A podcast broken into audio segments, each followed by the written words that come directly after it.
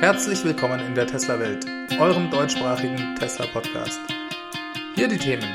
Kanada bekommt mehr Model 3s, Autopilotprogramm verliert Chip-Ikone Jim Keller und Spaltmaße vom Model 3 jetzt 40% genauer. Mein Name ist David und dies ist die zehnte Folge.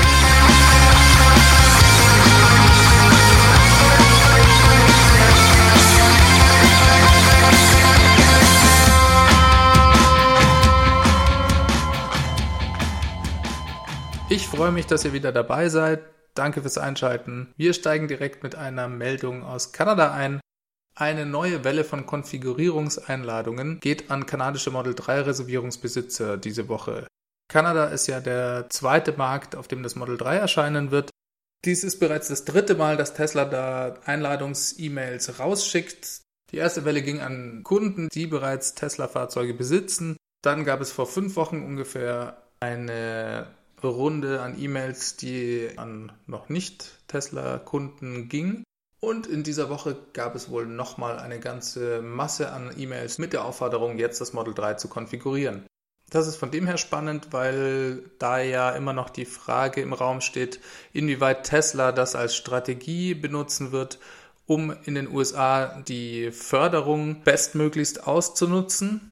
Da ist es ja so, dass bei Kauf eines Elektrofahrzeugs ein sogenannter Tax Credit gewährleistet wird. Das ist eine Steuererleichterung, die man am Jahresende beim Steuerausgleich dann geltend machen kann. Das Ganze ist gestaffelt angelegt. Das heißt, Kunden eines Autoherstellers, der noch keine 200.000 Elektrofahrzeuge auf den Markt gebracht hat, die erhalten das Maximum, nämlich 7.500 Dollar an Tax Credit. Sobald diese 200.000er Marke erreicht ist, geht dann diese Förderung in den nächsten Quartalen zurück. Wenn ich es richtig verstanden habe, ist dann in dem Quartal, wo die 200.000 erreicht werden, noch ein Tax Credit von 7.500 Dollar gewährleistet. Im nächsten Quartal auch noch. Allerdings halbiert sich das Ganze im darauffolgenden Quartal und halbiert sich nochmal ein Quartal später. Da zittern im Moment ganz viele US-Reservierungsbesitzer für das Model 3, weil eben die große Frage ist, ob Tesla diese 200.000er Marke im zweiten oder im dritten Quartal erreicht. Vieles deutet darauf hin, dass sie das doch schon im zweiten Quartal wohl erreichen werden, aber man weiß es eben nicht genau und es könnte sein, dass sie mit vielen Lieferungen nach Kanada das Ganze doch noch ins dritte Quartal verschleppen können. In Kombination mit der gesteigerten Produktionsrate macht es einen riesigen Unterschied für die amerikanischen Kunden. Gerade Kunden, die sich für die Option mit der kleineren Batterie entscheiden, ist es wirklich noch unklar, ob sie und in welchem Umfang sie von dieser Förderung profitieren werden. Letzte Woche hat Tesla ja nochmal eine Einladung an US-Amerikaner rausgeschickt. Das heißt, im Moment deutet noch nichts darauf hin, dass sie da die Lieferungen in den USA stoppen oder kanadische bevorzugen. Bis heute wurden auch in Kanada noch keine Model 3s geliefert. Das fängt jetzt in den nächsten Tagen und Wochen vermutlich an. Bleibt also spannend zu sehen, ob es da wirklich eine Strategie gibt und ob sie da überhaupt was dran ändern können. Das kommt natürlich auch sehr darauf an, wie knapp das Ganze ist. Ne? Wenn Sie jetzt kurz davor stehen, diese 200.000er Marke zu reißen, dann dürften Sie ja jetzt zwei Monate lang kein einziges Fahrzeug mehr in den USA liefern. Das können Sie sich sicher auch nicht leisten. Von dem her muss man einfach sehen, ob Sie da wirklich was groß dran ändern können. In Amsterdam gibt es eine große Tesla-Taxiflotte am Amsterdamer Flughafen. Diese existiert bereits seit 2014. Das war eine reine Model S-Flotte, die Fahrzeuge haben inzwischen zwischen 250.000 und 300.000 Kilometer und die Firma hat jetzt angekündigt, die komplette Flotte mit 167 Fahrzeugen auf Model X umzustellen. Sie verkaufen auch schon seit einer ganzen Weile ihre alten Fahrzeuge. Im Internet kann man auch immer mal wieder bei mobile.de sehen. Vom Preis her liegen die so zwischen 38.000 und 44.000 Euro, je nachdem wie viele Kilometer sie eben gelaufen sind. Tesla-Fahrzeuge werden ja für Taxifirmen immer interessanter. Besonders Wartungskosten und natürlich auch Betriebskosten sind für Unternehmen, die Hunderttausende von Kilometern im Jahr mitunter fahren, auf jeden Fall ein wichtiges Argument. Und Tesla bietet ja auch noch die achtjährige Garantie auf den Antrieb und die Batterie, die ja bei Model S und Model X auch nicht an eine Kilometerzahl gekoppelt ist. Das heißt, unbegrenzte Kilometerzahl acht Jahre lang. Dementsprechend happy ist auch der Besitzer von der Taxiflotte in Amsterdam, der gemeint hat, dass es eine super Erfahrung war mit den Model S, dass aber gerade bei Model X dann nochmal der größere Gepäckraum und die Möglichkeit bis zu sieben Passagiere mitzunehmen für sie eine große Rolle spielt. Tesla hat am Flughafen in Amsterdam auch einen eigenen Supercharger für die Taxis eingerichtet. Das sind interessanterweise Supercharger, die auf 60 kW gedrosselt sind. Ich weiß nicht genau warum. Diese werden in der Regel als System mit zwei Ladepunkten verkauft, die dann beide jeweils 60 kW haben. Preise sind da offiziell nicht bekannt. Es wird aber gemunkelt, dass es so um die 60.000 Dollar kostet. Allerdings packt Tesla wohl auch so ein System obendrauf, wenn jetzt jemand mehr als 10 Fahrzeuge nimmt. Bei einem Volumen von 167 Fahrzeugen, denke ich, kann man da mit Tesla sicher drüber reden. Das Autopilot-Programm verliert die Chip-Ikone Jim Keller. Jim Keller kam im Januar 2016 zu Tesla und war der Vice President of Autopilot und gilt in der Branche als legendärer Chip-Architekt. Der kam direkt von AMD, bei denen er jahrelang gearbeitet hat und unter anderem zum Beispiel Prozessoren wie den Athlon K7 und den K8-Chip mitdesignt hat. Danach war er auch noch eine Zeit lang bei Apple und ist für die Entwicklung des Apple A4 und A5 Chips verantwortlich, die in allen Mobilgeräten von Apple zwischen 2010 und 2012 liefen. Ab 2012 war er dann nochmal bei AMD bis zu seinem Wechsel zu Tesla Januar 2016. Bei Tesla war er zuständig für Niederspannungshardware, Autopilot-Software und Infotainment. Das lag vor allem daran, dass vor einem Jahr ja Chris Ladner, ein legendärer Softwareentwickler, das Autopilot-Programm verlassen hat und Tesla dann dessen Verantwortlichkeiten einmal Jim Keller gegeben hat und damals dann auch den AI-Experten Andrei Karpathy eingestellt hat, der das Computer Vision-Programm und das AI-Programm von Tesla leitet. Jim Keller hatte von AMD dann in den nächsten Monaten auch noch ein ganzes Team von Chip-Designern und Führungskräften mit zu Tesla gebracht. Die sind da auch immer noch und machen weiterhin die Arbeit. Daher ist der Verlust für Tesla vielleicht nicht ganz so schlimm, weil eben dieses ganze Team noch da ist und weiter an der Hardware arbeitet. Nachdem äh, Jim Keller angefangen hat, hat ja auch Elon Musk dann nochmal bestätigt, dass Tesla an einem eigenen AI-Chip arbeitet und wirklich auch da Chip-Hersteller wird letzten Endes. Den Posten von Jim Keller übernimmt jetzt Pete Bannon, der ebenfalls aus dem Team kommt und schon seit über zwei Jahren bei Tesla arbeitet. Der übernimmt jetzt komplett die Hardware-Sparte für das Autopilot-Programm. Ist übrigens auch jemand, der bei Apple lange Zeit gearbeitet hat. Und Carpathy wird komplett die Software übernehmen. Das war eben bisher auch Teil der Aufgabe von Jim Keller. Die haben sich das so ein bisschen aufgeteilt. Carpathy übernimmt jetzt komplett den Softwarebereich. Das ist immer schwierig einzuschätzen, inwieweit das jetzt für Tesla verheerende Folgen hat, wenn so ein Star geht. Die anderen, die das jetzt übernehmen, haben wirklich auch einen Namen in der Branche. Das sind jetzt absolut keine No-Names oder so. Vielleicht sind sie nicht ganz so bekannt wie Jim Keller. Ich denke, da sind sie auf jeden Fall weiterhin auch sehr gut aufgestellt. Ein schlechtes Zeichen ist sicherlich, dass es bereits das dritte Mal ist, dass im Autopilot-Team es einen Führungswechsel gibt. Das erste Mal hatte der Programmdirektor vom Autopiloten, der hieß damals Sterling Anderson, Tesla verlassen, um selber eine Self-Driving-Firma zu gründen, nämlich Aurora, die auch inzwischen eine Partnerschaft mit VW Group und Hyundai Group hat. Dann ist eben Chris Ladner gegangen und jetzt Jim Keller. Auf der anderen Seite versuchen die halt auch eigentlich was zu machen, was sonst niemand kann und was als unmöglich gilt, nämlich Autos zu bauen, die selbstständig fahren können. Vielleicht ist es auch normal, dass es da viel Turnover gibt. Jim Keller geht übrigens jetzt zu Intel, um sich, wie das Tesla in ihrem Statement geschrieben hat, ausschließlich auf das Designen von Mikroprozessoren zu konzentrieren. Vielleicht hat er ja von Intel auch einfach ein Angebot bekommen, das er nicht ablehnen konnte. Wir werden verfolgen, wie das Autopilotprogramm weitergeht. Es ist mit Sicherheit eines der spannendsten Themen in dem Bereich bei Tesla, denke ich. Tesla wird offizieller Zulieferer von der Boring Company. Tesla hat dort ein Statement an die Aktienbesitzer herausgegeben, in dem es beschreibt, dass es eine Vereinbarung mit der Boring Company getroffen hat, bestimmte Teile an Motoren und Battery Packs zu liefern. Das Volumen für gelieferte Teile für die Jahre 2017 und 2018 schätzt Tesla auf so 400.000 Dollar. Das ist ja jetzt nicht so wahnsinnig viel. Ganz interessant finde ich an der Meldung eigentlich, dass sie vermuten lässt, dass die Boring Company jetzt vielleicht schon an einem Prototypen für ihr Transportsystem bastelt. Bisher haben sie sich ja eher auf das Graben der Tunnel und die dazu nötige Technik konzentriert. Vielleicht sehen wir da auch bald schon einen Prototypen für ein Transportsystem. Dass die Technik dafür von Tesla kommt, liegt ja eigentlich auf der Hand. Neues Drohnenvideo zeigt Bewegungen an der Tesla Gigafactory 1. Hierzu hatte ich euch ja schon mal in der Folge 6 der Tesla-Welt berichtet. Tesla ist dabei, große Erdmassen um die Gigafactory 1 herum zu bewegen. Und sie haben angekündigt, dass die hauptsächlich Platz schaffen sollen für neue Parkplätze. Dies ist eigentlich die Grundvoraussetzung, dass der Bau an der Gigafactory weitergehen kann, weil der bisherige Parkplatz heute dort ist, wo eigentlich dann Gebäude entstehen sollen. Wenn Tesla also an der Gigafactory weiterbauen will, müssen sie erstmal den Parkplatz verlegen und das tun sie jetzt. Das Drohnenvideo zeigt wirklich nochmal ganz toll, wie riesig das Ganze ist. Es ist wirklich beeindruckend, schaut es euch mal an. Ich packe euch einen Link in die Show Notes. Wenn wir schon von Batteriefabriken reden, erzähle ich euch auch noch, dass diese Woche Northvolt den Bau der ersten Phase ihrer Gigafactory in Schweden angefangen haben. So, jetzt fragt ihr euch vielleicht, wer ist Northvolt?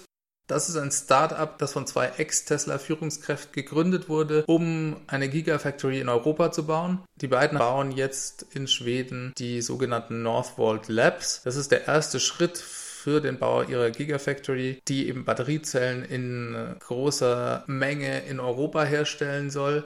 Die Northvolt Labs werden als Forschungseinrichtungen zum Entwickeln und Testen von Lithium-Ionen-Batteriezellen vor der Massenproduktion gesehen. Als Output oder Produktionskapazität geben sie 125 Megawattstunden pro Jahr an.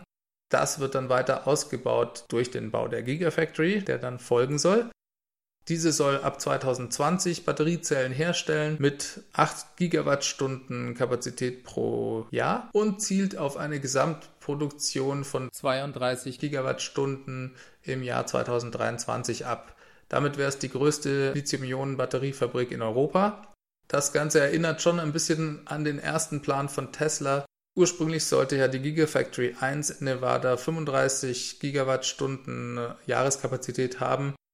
Diese Pläne wurden ja massiv nochmal nach oben korrigiert und heute ist das Ziel, 105 Gigawattstunden pro Jahr an Zellproduktion zu haben. Ich meine, die wollen das auch schon 2020 machen, bin ich mir jetzt aber nicht mehr ganz sicher. Tesla-Aktienbesitzer stimmen ab, ob Elon Musk Vorsitzender des Vorstandes bleiben soll. Das ist eine etwas dubiose Story und zwar kann man als Aktienbesitzer bei Tesla Vorschläge einreichen, über die dann eben abgestimmt werden soll. Und da hat jetzt ein Tesla-Aktienbesitzer, der sage und schreibe zwölf Tesla-Aktien besitzt und auch schon als Aktivist bekannt ist, den Vorschlag eingereicht, dass doch Elon Musk als Vorsitzender des Vorstandes abgewählt werden sollte. Er begründet es dadurch, dass es vielleicht am Anfang Sinn gemacht hat, dass Elon Musk sowohl CEO als auch Vorsitzender des Vorstandes ist, dass aber inzwischen das eigentlich nicht mehr so gut sei und es wäre doch besser, wenn er ausschließlich CEO bleiben würde. Der Vorstand selber hat den Aktienbesitzern eine Empfehlung gegeben und gesagt, nein, wir denken, dass es auch gut so ist, dass Elon Musk bei uns der Vorsitzende ist. Das soll er auch bleiben, also bitte stimmt dagegen. Die Motivation von dem Aktienbesitzer, der diesen Vorschlag eingereicht hat, ist mir jetzt nicht ganz klar. Er ist allerdings für solche Aktionen wohl bekannt und hat ähnliche Aktionen wohl auch schon bei Apple und auch bei IBM gemacht. Nachdem sich der Vorstand für das Bleiben von Elon Musk ausgesprochen hat, sehe ich da jetzt die Zukunft von Elon als Vorsitzenden nicht gefährdet. Es macht aber halt die Welle in der Presse. Und selbst ich erzähle euch darüber. Tesla geht mit dem Model 3 auf die Autoshow in Beijing in China. Das finde ich schon interessant. Tesla versucht ja krampfhaft das Model 3 nicht zu verkaufen, es gibt ja keine Werbung dafür, die sind auch bisher eigentlich damit nie auf Messen gegangen. Es gab zwar durchaus Model 3s, die auf Messen aufgetaucht sind, das waren aber eher Partner, die die mitgebracht haben, das war nicht Tesla selber. Mit dieser Masse an Vorbestellungen macht das ja auch keinen Sinn. Und Tesla hatte ja auch am Anfang eher Angst, dass das Model 3 eventuell die Verkäufe vor allem von Model S schädigen könnte. Hat sich ja jetzt so nicht bestätigt. Aber umso interessanter zu sehen, dass sie das Model 3 jetzt auf dieser Messe ausstellen. Ich kann mir sehr gut vorstellen, dass das mit den Verhandlungen mit China zu tun hat, in denen sie ja wohl sind. Da geht es ja darum, ob Tesla in China die nächste Gigafactory baut. Und nachdem die Regierung von China ja jetzt erlaubt, dass Autohersteller ohne Joint Venture selber als hundertprozentiger Besitzer ihrer Firma in China Autos herstellen dürfen, kann ich mir sehr gut vorstellen, dass Tesla das jetzt als Anlass genommen hat, um mit dem Model 3 dann auch auf diese Messe zu gehen. China ist für Tesla selbstverständlich ein extrem wichtiger Markt. Das zweitgrößte Supercharger-Netzwerk ist in China heutzutage. Daran sieht man das schon ganz gut. Umsatz haben sie letztes Jahr auf zwei Milliarden Dollar gesteigert und das trotz Importzöllen. Wenn diese dann auch noch wegfallen und das günstigere Model 3 dort auf den Markt kommt, ist das Potenzial für Tesla wirklich extrem hoch. Das gilt natürlich auch für alle anderen Hersteller. Dementsprechend viele Ankündigungen und Neuigkeiten gab es auf dieser wichtigen Automesse. Zum Beispiel hat Mercedes den neuen Maybach als vollelektrisches Luxus-SUV vorgestellt. Dann gab es von Nissan ein Auto, das auf dem neuen Leaf basiert und das für den chinesischen Markt gebaut wird. VW wird mit ihrem chinesischen Joint Venture zusammen ein 19.000 Dollar SUV ebenfalls voll elektrisch dort auf den Markt bringen. Und dann gab es auch noch die Ankündigung des neuen BMW iX3 SUVs. Das ist das erste voll elektrische Auto seit dem i3, der 2013 auf den Markt gekommen ist. Wenn man mal von dem elektrischen Mini absieht, der bereits 2019 erscheinen soll. Der BMW iX3 schaut aus wie ein X3, das finde ich persönlich ziemlich angenehm, da es eben mal nicht ein Auto ist, das vom Design her, ich bin ein Elektroauto schreit. Ich finde es toll, dass BMW das da an ein ganz normales Auto erinnern lässt und nicht diese Schiene fährt, wo man von Weitem schon sieht, dass es so künstlich erzwungen ein elektrisches Super-Hype Zukunftsauto darstellen soll. Allerdings kommt das Fahrzeug erst ab 2020. Interessanterweise wird es auch in China gebaut, und zwar in Shenyang. Das liegt mit Sicherheit daran, dass China Automobilhersteller dazu zwingt, einen ganz bestimmten Prozentsatz ihrer abgesetzten Autos als vollelektrische Autos verkaufen zu müssen. Die Automobilindustrie, abgesehen mal von Tesla, beschwert sich ja darüber auch regelmäßig und versucht mit viel Lobbying da was dran zu ändern und die Sachen ein bisschen aufzuweichen. Daher muss BMW vermutlich dieses Auto erstmal in China bauen, da sie sonst einfach ihre Benzin- und Dieselfahrzeuge nicht mehr dort absetzen können. BMW hat noch ein paar Spezifikationen angekündigt. Die Batteriekapazität wird 70 Kilowattstunden sein und das Fahrzeug wird mehr als 400 Kilometer damit fahren können. Diese Zahl ist nach dem neuen WLTP-Zyklus angegeben. Das ist eben dieser neue, realistischere Wert, der jetzt in den nächsten Jahren eingeführt wird. Darüber habe ich ja ausführlich in der letzten Folge berichtet. Diese Angabe finde ich von dem her auch sehr interessant, da wir ja in der letzten Folge die Reichweite des e-trons von Audi besprochen haben, der ebenfalls 400 Kilometer weit kommt, allerdings ein Battery Pack mit 95 Kilowattstunden hat.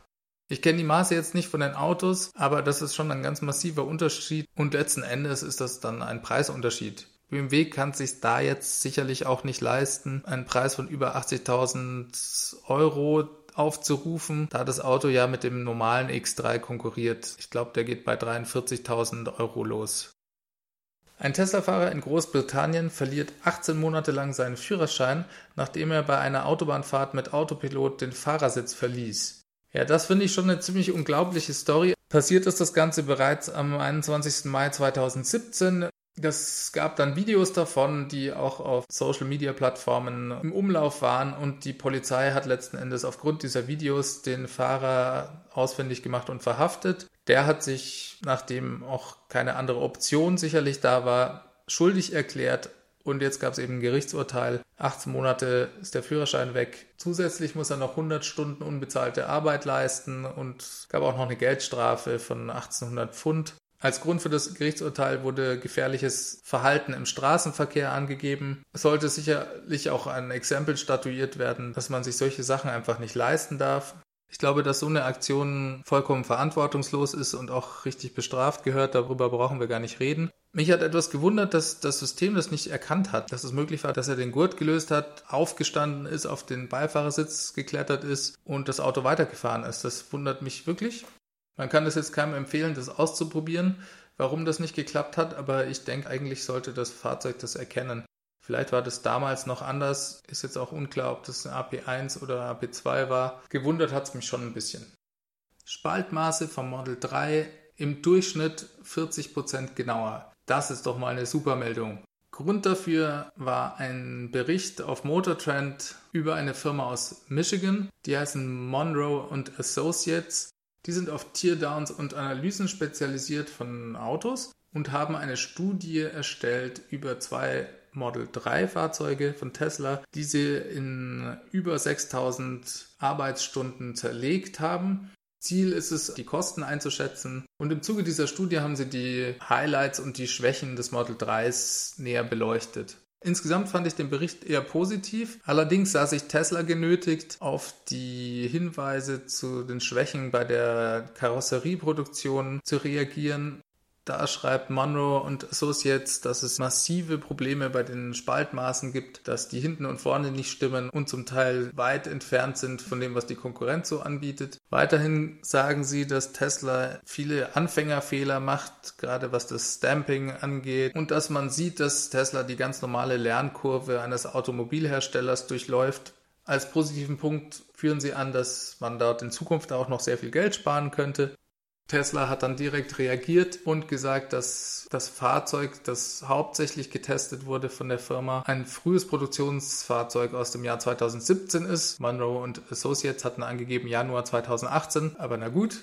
Tesla gibt an, dass sie seitdem, gerade was die Karosserie angeht, Fortschritte gemacht haben und sich sehr auf die Verbesserung der Prozesse konzentrieren. Im Ergebnis sagen sie, dass die Standardabweichungen von allen Spaltmaßen über das komplette Fahrzeug hinweg im Durchschnitt bis zu 40 Prozent besser sind als von den Fahrzeugen, die hier anfangs geliefert wurden.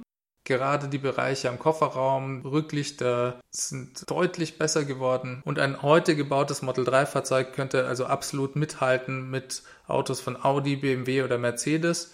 Tesla wird versuchen, auch in Zukunft das noch weiter zu verbessern, um dort auch die absolute Nummer 1 zu werden.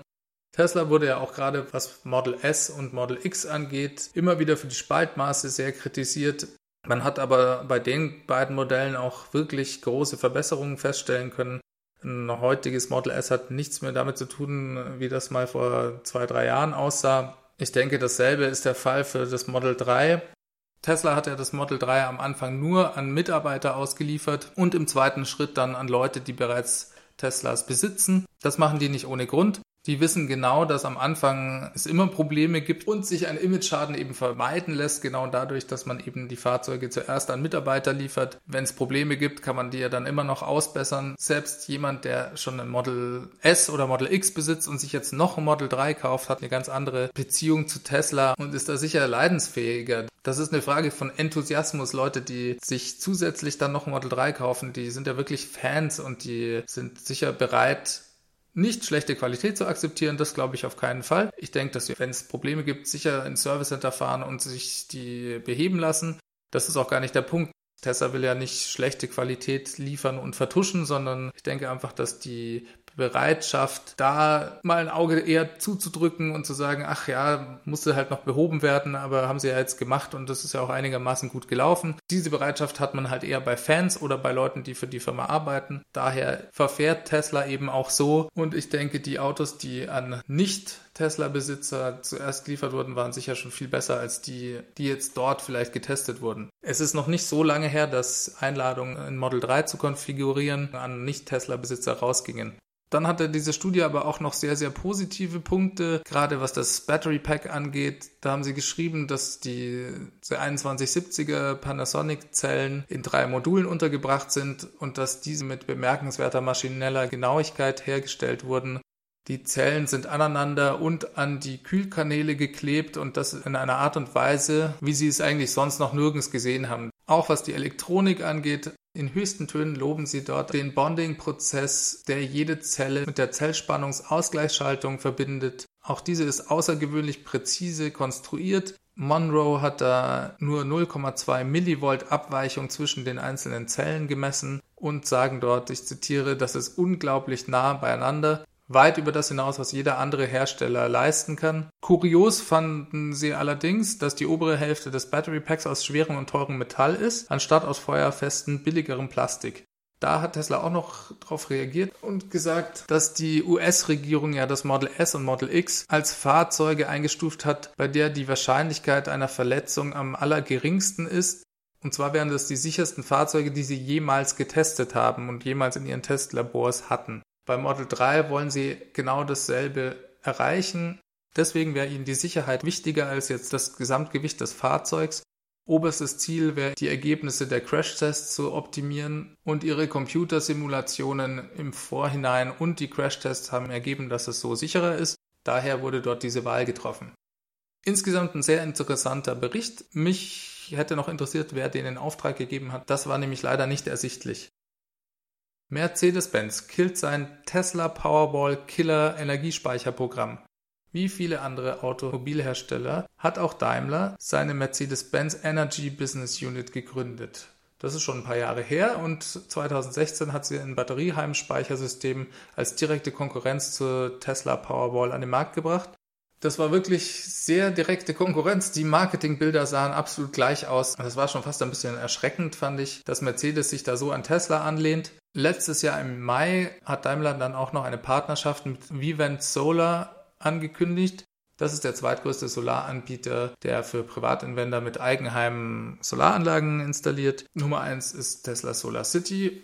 Das Ganze war ein modulares System, ging von zweieinhalb Kilowattstunden bis hoch auf 20 Kilowattstunden. Und Vivint hat, was die Preise angeht, behauptet, dass das zwischen 5.000 und 13.000 US-Dollar nach der Installation lag. Zum Vergleich, die Tesla Powerwall startet bei 7.500 US-Dollar, hat allerdings schon 14 Kilowattstunden.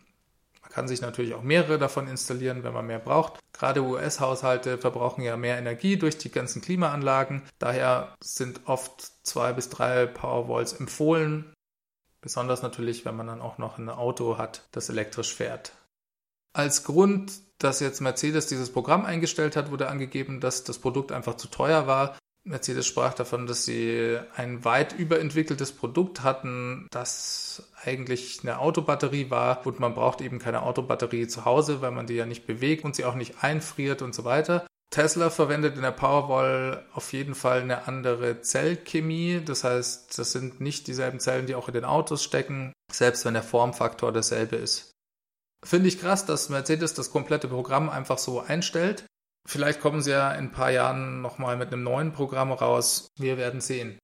Die Luxemburger Polizei geht mit zwei Model S auf Patrouille. Nach monatelangem Warten auf die regulatorische Freigabe hat jetzt die Polizei in Luxemburg zwei Model S an den Start gebracht. Die Freigabe hat deswegen so lange gedauert, da es wohl Probleme bei der Lichtanlage gab und auch Highspeed-Tests noch durchgeführt werden mussten.